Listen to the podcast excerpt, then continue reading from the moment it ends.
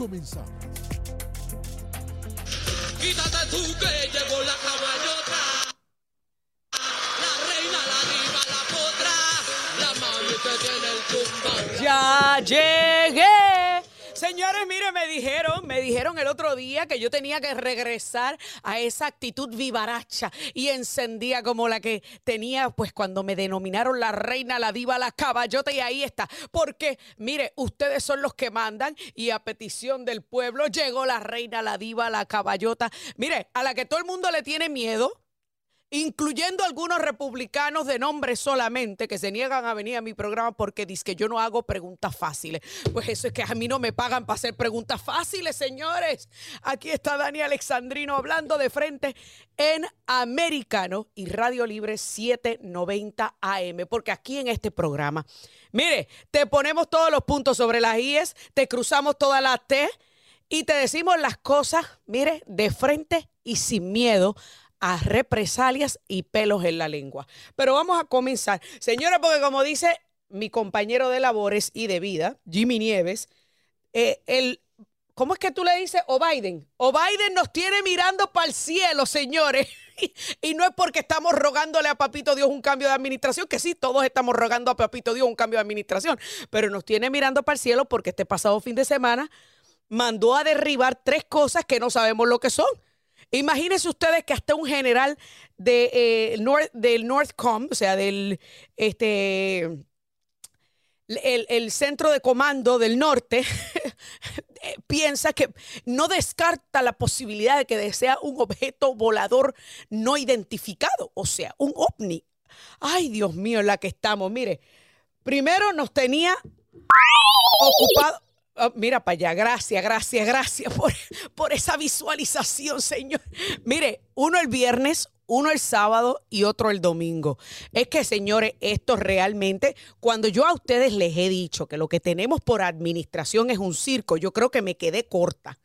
Me quedé corta porque el circo se queda corto, el cine en Hollywood se queda corto para lo que estamos viviendo nosotros en este país, gracias a Joe Biden y los demócratas. Primero nos desafían los chinos y ahora tenemos a Haití también desafiándonos. No, señores, pero es que, como dicen mis hermanos cubanos, no, mi hermano, pero esta cosa está bárbara. Pero mira, ¿qué pasa?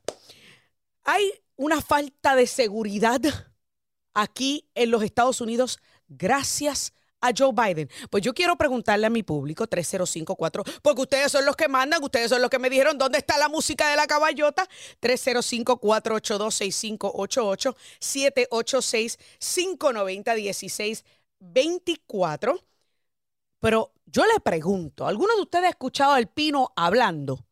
Yo no, yo no he escuchado al Pino hablando, señores.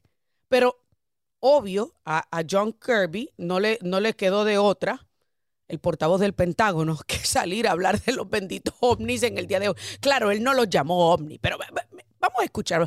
Porque usted sabe que Miriam Minions después viene y escribe que yo estoy hablando de ovnis y de extraterrestres. No, señores, yo te estoy citando lo que publicó el Daily Wire sobre este, este Air Force McHarken, McHarken, creo que así es el apellido, no, no sé pronunciarlo bien, que aparente y alegadamente dijo que no descartaba esa posibilidad de un objeto no identificado, porque dicho sea de paso, una de las cosas que dijo John Kirby es que los objetos no estaban siendo manipulados, o sea, que no estaban siendo maniobrados, lo que significa que estaban volando de manera estática. Pues entonces todos nos preguntamos, ¿y qué vaina es? Vamos a escuchar lo que dijeron en el Pentágono. Briefly, can you speak to rumors that there is another Chinese balloon above Alaska or any other parts of U.S. territory that the U.S. shot down? So I can confirm that the Department of Defense was tracking a high altitude object over Alaska airspace in the last 24 hours. Out, uh, the, uh, the object was flying at an altitude of uh, 40,000 feet and posed a reasonable threat to the safety of civilian flight. Out of an abundance of caution and at the recommendation of the Pentagon, President Biden ordered the military to down the object. And they did, and it came in, inside our territorial waters. Those waters right now are frozen, but inside uh, territorial uh, airspace and over territorial waters.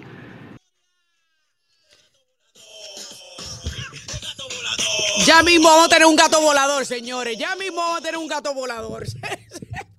Ay, Dios mío, es que esta administración es un chiste.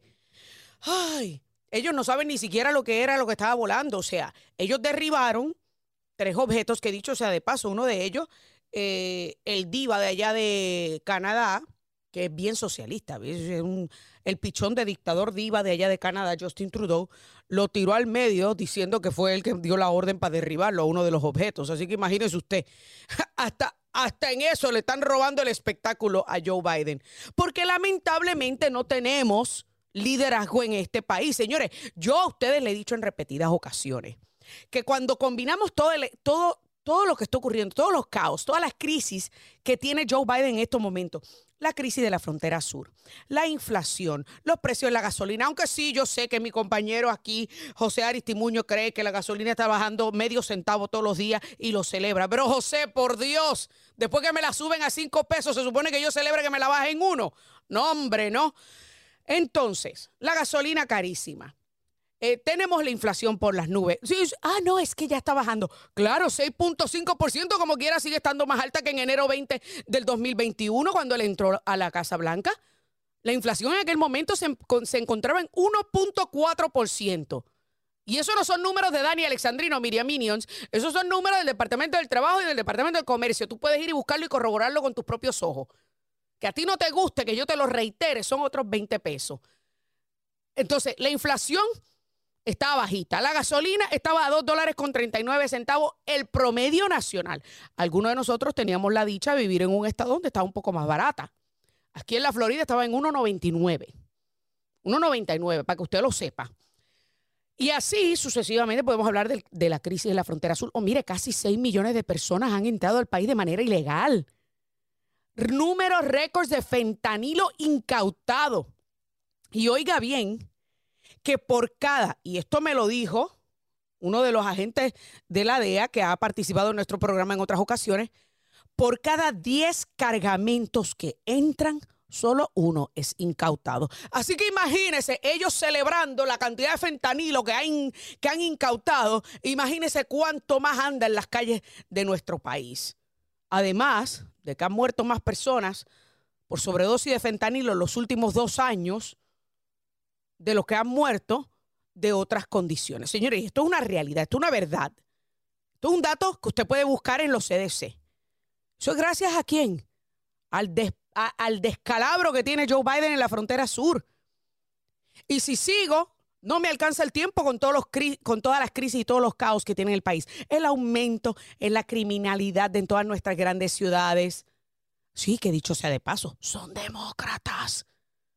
El escasez el escasez de policías precisamente por esta administración y por, y por este empuje de defund the police. Mire, estamos más divididos hoy día que lo que hemos estado divididos hace muchísimo tiempo. De hecho, ayer con el Super Bowl, ni quiero entrar en ese tema porque me, me coge largo y tendido. Ni que dos himnos nacionales, pero ¿y en qué cabeza cabe? Martin Luther King ha de estar retorciéndose en su tumba de ver que hoy día lo que él buscaba, una nación unida, sin, sin color de piel, sin, sin juzgar a nadie por el color de su piel, estuvieran todos bajo la misma bandera y el mismo este, himno, que ahora estén dividiendo hasta el himno nacional. Es una cosa ridícula y absurda, pero esa es la administración de los demócratas. Ay, pero para los que digan, no, es que la NFL es, es independiente, ellos hacen lo que les dé la gana, sí, pero a quienes que casi siempre este, apoyan en la NFL, a los demócratas. Señores, el 80% de los jugadores anoche eran negros, por Dios. Entonces, ¿de qué estamos hablando? Estamos en la administración donde lo inverosímil se ha puesto verosímil, donde estamos en estos momentos transitando por el mundo con un barco a la, a la deriva y estamos sin capitán. Estamos peor que el Titanic en el momento donde se está hundiendo, donde el capitán se quedó en la cabina y entró el golpe de agua y se lo, y se lo llevó. Este barco ni siquiera tiene el capitán al, al timón. Porque lamentablemente carece de sus facultades mentales. Sí lo dije, Miriam Minions. Porque lamentablemente ni siquiera ha tenido los pantalones para dar cara y para hablar sobre todos estos objetos voladores. Ya mismo, mire, como dice aquí la canción del chombo, ya mismo sale el gato volador también, que vamos a derribar el gato volador también. Es que de verdad nos hemos convertido en el asmerreír del mundo. Y encima, hoy salen hablando de que cada ciudadano americano que se encuentre en Rusia, que arranque para acá, porque si no los van a arrestar, los van a detener y después Estados Unidos no puede hacer nada. Esa, es la administración que tenemos, que a sus ciudadanos americanos los deja votados por, por todas partes del mundo.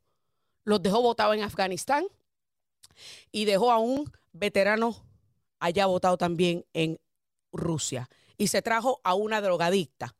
Ay, no, es que no digas eso. Bueno, ¿y qué, por qué fue que detuvieron a, esta, a, a la basquetbolista, la NBAista? Por cargar marihuana, sabiendo que eso en Rusia era prohibido. Pero en ese punto estamos en este país, donde lo inverosímil se ha vuelto verosímil y lo inaceptable, ay señores, se ha vuelto en algo normal. Hacemos una pausa y ya volvemos. Derribo de un objeto no identificado que volaba sobre territorio canadiense. El primer ministro Justin Trudeau informó el sábado del derribo del aparato en una operación en la que colaboraron las fuerzas aéreas de su país y de Estados Unidos. El aparato fue derribado el sábado sobre la región de Yukon, limítrofe con Alaska, donde cazas estadounidenses derribaron otro objeto el viernes frente a la costa norte del estado. Trudeau dijo haber hablado con el presidente estadounidense Joe Biden, mientras que sus respectivos ministros de defensa también mantuvieron comunicación. Las operaciones de búsqueda y recuperación continuaban el sábado, pero fueron obstaculizadas por viento helado, nieve y poca luz solar. Estados Unidos cree que el primer objeto detectado oficialmente fue un globo controlado por el ejército chino que formaba parte de una flota enviada por Pekín a más de 40 países de todos los continentes con fines de espionaje. China reconoció que el aparato era suyo, aunque afirmó que tenía fines meteorológicos y que se salió de curso. El domingo, la Autoridad de Aviación Civil estadounidense cerró el espacio aéreo sobre el lago Michigan momentáneamente por razones de defensa nacional. Más tarde el domingo, dos legisladores informaron que fue derribado otro objeto que sobrevolaba el lago Hurón en la frontera entre Estados Unidos y Canadá, el cuarto aparato destruido en poco más de una semana. El espacio aéreo del estado estadounidense de Montana también fue cerrado temporalmente el sábado, pero un avión de combate enviado para investigar no identificó un objeto volador según el ejército, que después reconoció que la alerta se debió a una anomalía de radar.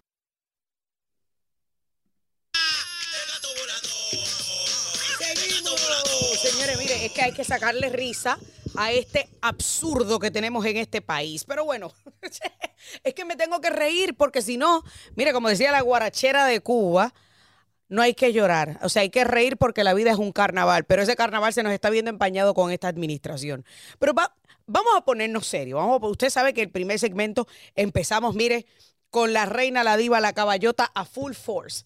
Pero ahora vamos a ponernos serios y vamos a hablar sobre qué tipo de tecnología podrían tener estos, estos, es que cada vez que digo la palabra, estos objetos voladores derribados durante este fin de semana, pues quién mejor que alguien que es un analista militar, porque yo, yo no sé nada de eso. Yo aquí vengo a simplemente a cuestionar. Me acompaña Fernando García. Fernando, buenas noches, bienvenido. Dani Alexandrino hablando de frente. Buenas noches, ¿cómo estás? Un placer aquí estar en tu programa. Un placer tenerlo en el programa y, y vamos a ponernos serios. Yo sé que puse la cancioncita del gato volador porque, señores, o sea, estamos hablando, nadie sabe identificar de qué objetos derribaron, pero derribaron algo.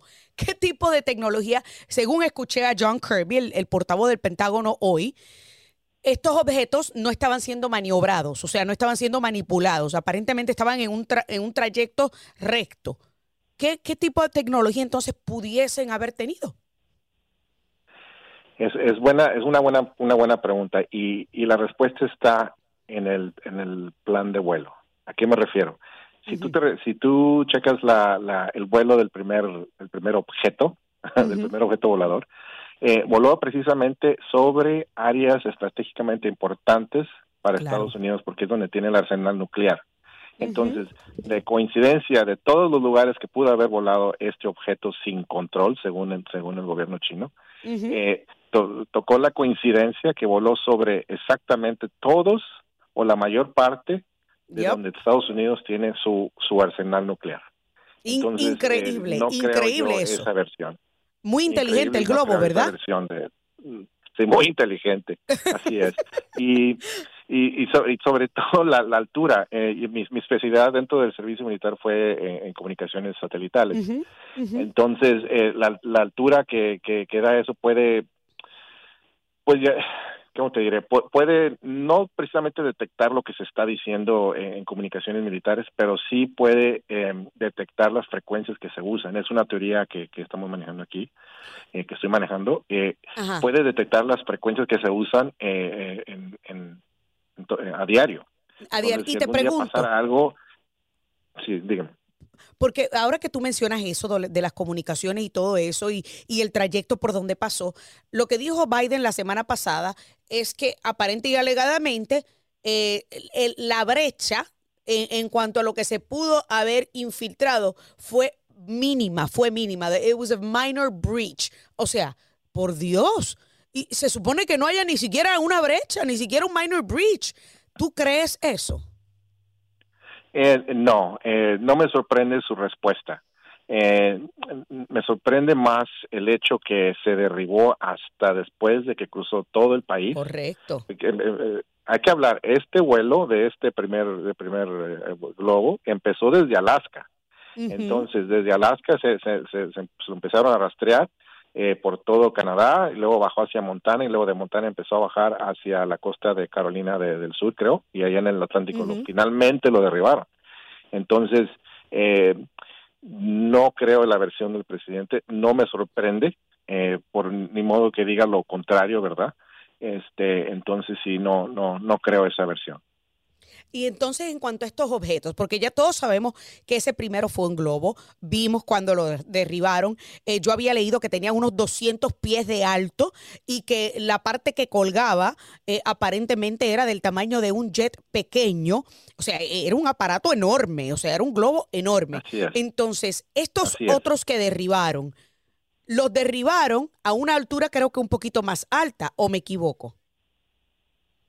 Eh, todas fueron alrededor, entre los 33 y los 46 mil pies, más o menos. Ok, ok. Eh, parte de parte de ese de, de esa altura es comercial creo que los comerciales viajan hasta los 42 mil pies creo entonces hay una pequeña eh, overlap de, de vuelo Ok. que sí pues, sí pudo haber causado un, un problema este mayor al, tratarse de, de- del, del tráfico aéreo Y entonces te pregunto, en cuanto a estos otros aparatos, nadie sabe, porque aparente y alegadamente, según John Kirby, no estaban siendo maniobrados, no estaban siendo manipulados. Entonces, ¿qué? Claro. Exacto, o sea, entonces ¿qué rayos, entonces qué rayos eran y por qué los derribaron? Así es.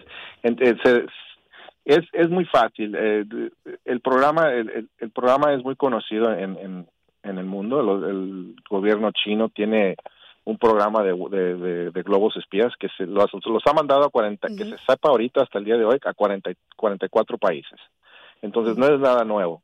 No es nada nuevo que digas tú en China empezó desde ayer a hacerlo. Eso lo ha hecho desde hace muchos años. Y de hecho, el, el, el general, el comandante de, del, del Comando Norte Aeroespacial de, pues, de América del Norte, ¿verdad? Eh, dijo que estos objetos los está llamando, no los va a llamar globos, los va a llamar objetos, pero que Claro. no se dieron cuenta al principio que, que estaban ahí, hasta después que modificaron eh, los, los eh, rastreadores, los radares, para detectar objetos más pequeños, entonces ya se vio que si eran dos, tres y hasta cuatro, que fue el último que derribaron sobre el, el lago Hurón este fin te- de semana. Te pregunto, Fernando, porque una de las cosas, yo ese mismo que tú estás mencionando, el, el general a cargo del, del Northcom, eh, creo que es apellido McHar- McHarken, algo así. eh, él No, mismo es, dijo es que Glenn Van, Van Herk. Bank Herc, Bank Herc, ese mismo, Bank Herc. Este, yo soy malísima para los apellidos.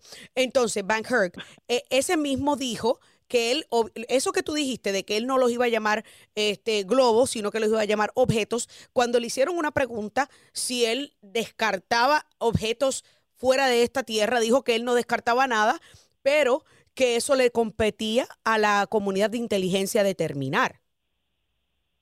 Así es, así es. Entonces, es otro tipo nos vamos a de enterar. respuesta para, eh, esperemos. Eh, lo que hace este tipo de respuestas es, él se quita la, responsabilidad de, de- de dar la, la cara, o dar el frente a lo que está pasando y se la pasa a alguien más.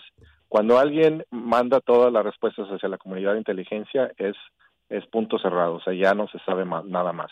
Eh, lo que se debe de hacer es demandar al, al comandante en jefe de todo de todas las fuerzas, que es el presidente Joe Biden, a que salga al frente y dé la cara y dé la cara y nos conteste y nos explique lo que está pasando, porque ya van ya van varios días y no sabemos nada de él al respecto. Eh, eh, estamos pidiendo mucho que este señor eh, se exprese ante el país con estos objetos derribados. O sea, están poniendo inclusive a John Kirby, ni siquiera a la secretaria de prensa Karine Jean-Pierre a hablar del tema. O sea, porque esa es otra que Así se es. pierde cada vez que la aprietan. Así es, no sé si escuchaste el, el último, eh, la entrevista que le hicieron, no sabía ni que era NORAD, no sabía ni que era Sí. el, el comando eh, aéreo de, de Norteamérica, que es un conjunto entre Canadá y Estados Unidos, no sabía lo que era, entonces Ay, Dios digo mío. yo, ay, qué caray. Ay, que se apiade. Dios de nosotros, ¿verdad? Con esta administración, porque, Sí. ay, Padre amado. Entonces, ¿tú crees que luego de tres consecutivos derriba objetos derribados consecutivos, ¿tú crees que vamos, vamos a encontrar y van a aparecer más? En, en, en mi opinión, yo pienso que sí, pero quizás ya no nos informen al respecto, porque ya cuando se pasa a la Mm. comunidad de inteligencia, ya todo es eh, calladito. Calladito, Eh, todo, no digan nada. Sí, calladito, ya es cuestión de seguridad nacional, por lo tanto ya no se informan a, a los medios y los medios se mueven a otra, a otra, a otro tema. Em, Ex, entonces sí, eh, es, Ex- es muy difícil eh, tratar de averiguar lo que está pasando ahorita ya cuando todos se lo están dando al, a, la inteligencia, claro. Muchísimas gracias, Fernando García, analista militar. Señores, este tema pica y se extiende y se extenderá. Hacemos una breve pausa y ya volvemos con más. Dani Alexandrino hablando de frente. Continuamos aquí, Dani Alexandrino, hablando de frente a través de Americano Media y Radio Libre 790 AM. Gracias a cada uno de ustedes por estar con nosotros en este programa. Señores, pues mire, usted sabe que de vez en cuando, de vez en cuando, me desvío un poquito de la política para hablar de temas que también nos conciernen y nos debe importar a cada ciudadano americano. Hemos hablado, por ejemplo, en cuanto al Chapo Guzmán, hemos hablado de el arresto de su hijo. eh, y ahora tenemos que hablar sobre el juicio contra Genaro García Luna, el exsecretario de Seguridad Pública de México, que pues se lleva a cabo en una corte de Brooklyn, en la ciudad de Nueva York, sí señores, porque usted sabe que toda esta gente son extraditadas a, los United States. Ellos no quieren ser extraditados porque pues aquí las cárceles no son facilitas como en México. Pero, ¿qué significa esto? ¿Qué implicaciones tiene el juicio de Genaro? ¿Y por qué deben los ciudadanos americanos poner atención a este juicio? Pues nos acompaña nuestro amigo Robert Arce, ex agente especial y también ex detective de Phoenix PD y pues nuestro experto en seguridad aquí en Americano. Buenas noches, Robert. ¿Cómo estás? Bienvenido nuevamente. Gracias, gracias por la invitación, como siempre. A ver, vamos a empezar. ¿Por qué es importante el juicio de Genaro García Luna? Pues es importante porque todos nosotros aquí en los Estados Unidos, los estadounidenses, podemos ver lo problema que nosotros tenemos como investigadores, como policía, ah, qué difícil es trabajando en México por la corrupción, que como, como este, el, el García Luna, él era el ex secretario de Seguridad Pública por todo México, y antes de él también arrestaron al general Salvador Sinjuego, que era el Ujú. ex secretario de Defensa. Claro. Los dos más grandes eh, personas de, de México de la seguridad ah, fueron capturados, acusados de corrupción, el narcotráfico, y con el general lo dejaron ir libre porque se avergüenzó México y entonces aplicaron mucha presión y lo dejaron ir libre. Pero con Claro. Genaro García Luna, el problema es que cuando él estaba en poder, él estaba recibiendo mucho dinero un dineral por el eh, que el cartel de Sinaloa le estaba dando dinero y con ese dinero eh, tenían un acuerdo que el, que, que el, gobierno de México, la desigualdad de México, no iba a tocar al cartel de Sinaloa y ya De vemos Sinaloa, qué ujú. grande están, qué peligrosos son para nuestro país con el fentanilo y la metanfetamina. Oye, y, este, la primera semana del juicio en donde se desfilaron eh, 25 testigos, provocó que varios expolíticos mexicanos, entre estos incluidos el expresidente Felipe Calderón, reaccionaran. O sea, estamos, estamos hablando de que posiblemente hay varias personas que están asustadas, Robert. Sí, claro, porque es que, mira, una cosa para mí, yo trabajé en México, yo tengo familia al lado de mi mamá ahí en México y, y el problema es que es como el público en muchas ocasiones están resignados que la corrupción es parte de la cultura de México. Y entonces con los políticos, con la policía, y entonces pues pues te juro que todos los políticos ahorita andan bien asustados porque tantos están recibiendo dinero con, con sus campañas en la política o para Claro. después el retiro. Sí, es algo muy difícil, algo muy complejo para México. Y, o sea, y, y no solo para México, para Estados Unidos también, porque eh, Estados Unidos ha llevado una guerra campal contra las drogas que, dicho sea de paso, los carteles siempre estar, siempre parecen estar 10 pasos por delante de las autoridades, tanto en México como en los Estados Unidos. Sí, es muy importante para nosotros porque, mira, el problema que nosotros como los investigadores que estamos trabajando ahí y también en los Estados Unidos, debido a la falta de confianza, no hay intercambio o muy limitado intercambio de información e inteligencia. Y entonces Claro. nosotros como investigadores siempre tenemos que pensar que información que le estamos pasando hasta los jefes que les van a, a, pues les van a pasar esa información a los carteles. Yo trabajé con un comandante y el- un comandante un día me dijo, cuidado con mi jefe, que era un general. Me dijo, tú sabes cómo somos aquí y él es un corrupto, un ratero, cuidado que no le va a andar pasando información, aunque es mi jefe. Eso es lo que me dijo un comandante. Y, y una de las cosas que, que- que hemos escuchado a raíz de este juicio, eh, Robert, es que los relatos de, de primera persona de los narcotraficantes y funcionarios corruptos chocan con las versiones de quienes han sido señalados, que obviamente lo niegan todo.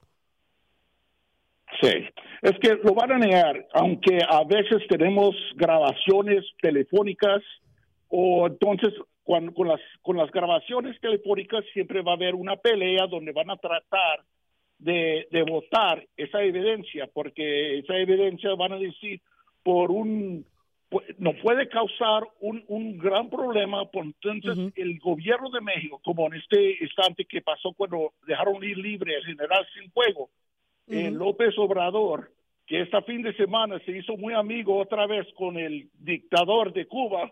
Sí, lo que- medalla, imagínate tú. Sí, otra vergüenza para nosotros. Otra vergüenza, Entonces, claro. vi eso, otra vergüenza. Pero es que con, con el gobierno de México, con, con López Obrador, él es un él, él es un izquierdista y como tantos izquierdistas del mundo nos odia a nosotros como país. Y él no es un amigo de los Estados Unidos. A veces se hace como, no, voy a cooperar con ustedes, y a veces nos tira Claro un no. hueso, pero él nos odia. Si, si les tiro un hueso, esa está, esa está buena, a ver si les tiro un hueso. Óyeme, pero te pregunto, te pregunto, Robert, este, eh, eh, muchas personas están considerando al exsecretario de Seguridad Pública como el antiguo zar antidrogas del país. Sin embargo, él se estaba lucrando, o sea, estaba bien metido en el negocio. O sea, era como, es como decir, ¿verdad? O sea, vamos a tratar de hacer una comparación sobre quién era este tipo. Él era el que estaba supuesto a, a luchar contra el, el narcotráfico y el crimen organizado, pero él estaba participando de eso. Es como que pongan a Mallorcas, que Mallorca es el que está supuesto a estar luchando contra la, la, este, inmigración ilegal y participe con los coyotes dejando entrar a las personas, que claro, todos sabemos que de alguna manera indirectamente lo está permitiendo, pero no directamente ni se está beneficiando económicamente. Entonces, Eh, eh, es, algo, es algo así, ¿verdad? Una, una persona con esa posición en quien el- se supone que Sí. confíe el pueblo. Sí, es, es como un es como si el jefe de todo el FBI aquí en los Estados Unidos estaba involucrado con los carteles, recibiendo su dineral y entonces compartiéndole con, con sus con sus deputies ahí, con, con sus otros con los otros comandantes. Esto Eh. es también, por es tan imposible para nosotros tener esas investigaciones en México, tener el éxito para poder tumbar grupos, porque no sabemos de la información que estamos compartiendo con, con nuestros colegas en México, que los jefes están compartiendo esa es- eh, la inteligencia con los criminales. Y te pregunto, Robert, porque hemos visto que esta colaboración y, y la compra de favores políticos por parte de este, los carteles a políticos tanto del partido eh, del PAN como del PRI eh, eh, ha ocurrido obviamente por mucho tiempo, pero ahora con el partido de, de López Obrador, eh, todo parece que están en, la, en el mismo barco también. Porque López Obrador no se ve muy colaborador. No, es que ah, he mencionado antes, antes teníamos grupos que estaban trabajando directamente con la DEA, con grupos eh, de los Estados Unidos, y entonces cuando él entró, deshizo esa colaboración y ya es quieren más control, sus jefes quieren más control, quién están investigando, quién está haciendo, queremos el número de, de las personas que se están pasando información, esto no puede, no es posible, eso no se puede hacer. Y entonces, Increíble. Es que están tratando de controlar todo y no hay colaboración ahorita. Es, es realmente increíble, muy limitado. Hay que ver qué va a pasar con este juicio y obviamente los otros juicios que se esperan eh, estén ocurriendo próximamente y a ver si todo cambia eh, con esta administración de Biden y obviamente la administración de Andrés Manuel López Obrador. Pero yo honestamente no tengo mucha fe en ninguno de los dos, ni en la de Biden ni en la de López Obrador. Yo no sé tú. Yo Tengo como un no tengo minuto. nada de fe en es- no tengo nada de fe con la, la administración de Joe Biden y también con López Obrador. Es que tenemos que esperar que hay un cambio y ojalá ese cambio viene bien rápido en dos años más para nosotros. De hecho, y, y- en México Sí. también viene pronto el cambio, porque creo que en México es, es un, eh, un término de seis, seis años, si no me equivoco, ¿verdad?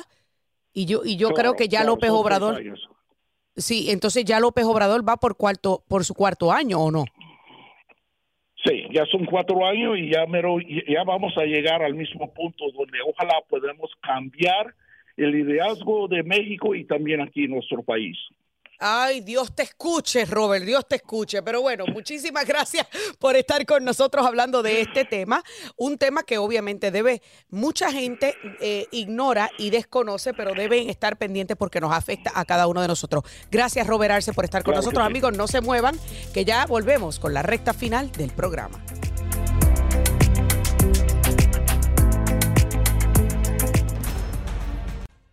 Amigos, continuamos aquí, Dani Alexandrino, hablando de frente a través de Americano y Radio Libre 790 AM.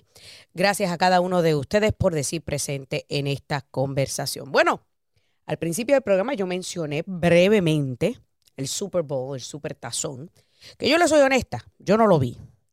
No lo vi porque, número uno, no estaban jugando mis Patriots de Nueva Inglaterra y número dos, tampoco estaba jugando Tom Brady. Usted sabe, el mejor de todos los tiempos. Entonces, yo opté por no verlo, porque también, pues toda esta mentalidad woke en el pasado de los futbolistas de querer arrodillarse y X, Y, Z, pues mire, a mí como que no me agradaba. Y yo dije, olvídate de esa vaina que yo no voy a estar viendo nada woke. Y bueno, aparentemente me perdí algo que fue bastante bueno, pero lo que no me perdí es todos los chismes que han surgido a raíz del Super Bowl.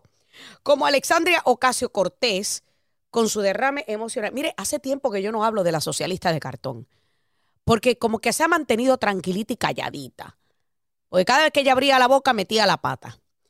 Pues ahora critica anuncios del Christian Super Bowl diciendo que Jesucristo no estaría apoyando comerciales porque haría lucir al fascismo como benigno. Señores, es que esta gente tiene una obsesión con el fascismo y ninguno ni siquiera sabe ni entiende cuál es el significado del fascismo. O sea, ellos no entienden que para ser fascista, prácticamente el gobierno tiene que estar al control de todo. Sí, sí, sí, sí. Eso es lo que, ah, lo que pasaba en Alemania de Hitler. Que eso es exactamente lo que ellos buscan. El Partido Demócrata no se mira en el espejo y no se da cuenta que eso es lo que ellos buscan. Sí, porque es que mira, el fascismo y el socialismo son primos hermanos, con la diferencia que el socialismo es de izquierda y el fascismo es de derecha.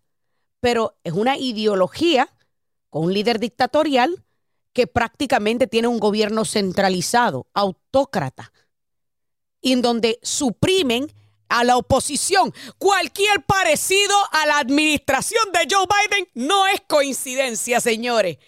O a usted se le olvida que a través de Twitter nos enteramos que ellos estaban suprimiendo y censurando las voces conservadoras. O a usted se le olvida que estaban tratando de obligar a una vacuna eh, eh, obligatoria, valga la redundancia. O a usted se le olvida que querían perpetuar la bendita mascarilla. Señores, eso, eso, es lo que un gobierno marxista centralizado. Y eso es lo que busca esta administración, centralizar todo. Con la diferencia que uno es de derecha y el otro de izquierda. Pero son tan imbéciles, son tan brutos que no se dan cuenta de eso. ¿Y de qué tiene que estar hablando Alexandria Ocasio Cortés de Jesús si ella es atea? Pero bueno, y sí, Miriam os lo dije, esa es mi opinión, porque yo creo que es atea, porque todo lo que ella dice y así sale de su boca, nada de, lo que ella dice sale o, dice o, hace, o sale de su boca, es cristiano. Así que anota que en, mi opinión es atea, dilo, ponlo ahí, ponlo ahí. Pero bueno, este Super Bowl estuvo plagado de incongruencias, comenzando con el hecho de que hubo dos himnos nacionales. ¿Qué, qué barbaridad, qué estupidez es esa? Como dije en el primer segmento, Martin Luther King, al de estar retorciéndose en su tumba, de ver de que todo por lo que él luchó y murió se ha ido por la borda. De que hoy esta gente busca dividirnos aún más. Imagínese usted, ni, que ni que supuestamente también tener un himno nacional negro. Primero que todo, eso no era ningún himno nacional. Eso es una canción que se llama Lift Every Voice and Sing. Y lo más absurdo es que cuando presentaba a los jugadores negros, ninguno se sabía la bendita canción. Entonces, a fin de cuentas, ¿qué yo deduzco?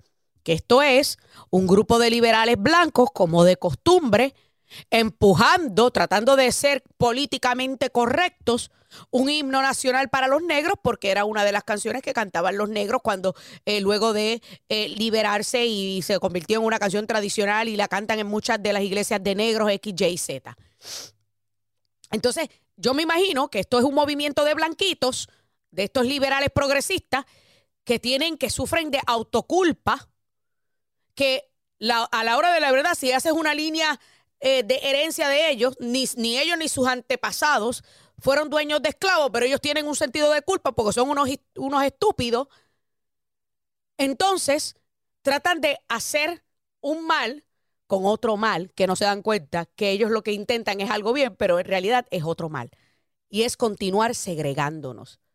Porque Martin Luther King lo que soñaba era con una nación en donde se juzgara a cada hombre por el por el contenido de su carácter y no por el color de su piel. ¿Y usted sabe qué? Anoche, eso es lo que iba a ocurrir en el Super Bowl, sin la necesidad de la porquería de invento de un segundo himno nacional. Porque, señores, el 80% de la plantilla de jugadores en ambos equipos eh, eh, tenía atletas negros. Es más, para que usted entienda que hubo esta historia, dos boricuas estuvieron jugando Robert Quinn, el hermano de Jasmine Camacho Quinn, que nos trajo una medalla de oro en, atletismo a Puerto Rico en las últimas Olimpiadas, que la mamá es boricua, y el otro es de apellido este, Pacheco, que no me acuerdo el primer nombre, Isaiah, Isaiah Pacheco, que fue uno de los que hizo uno de los touchdowns para los Kansas City eh, Royals. O sea, dos muchachos negros boricuas.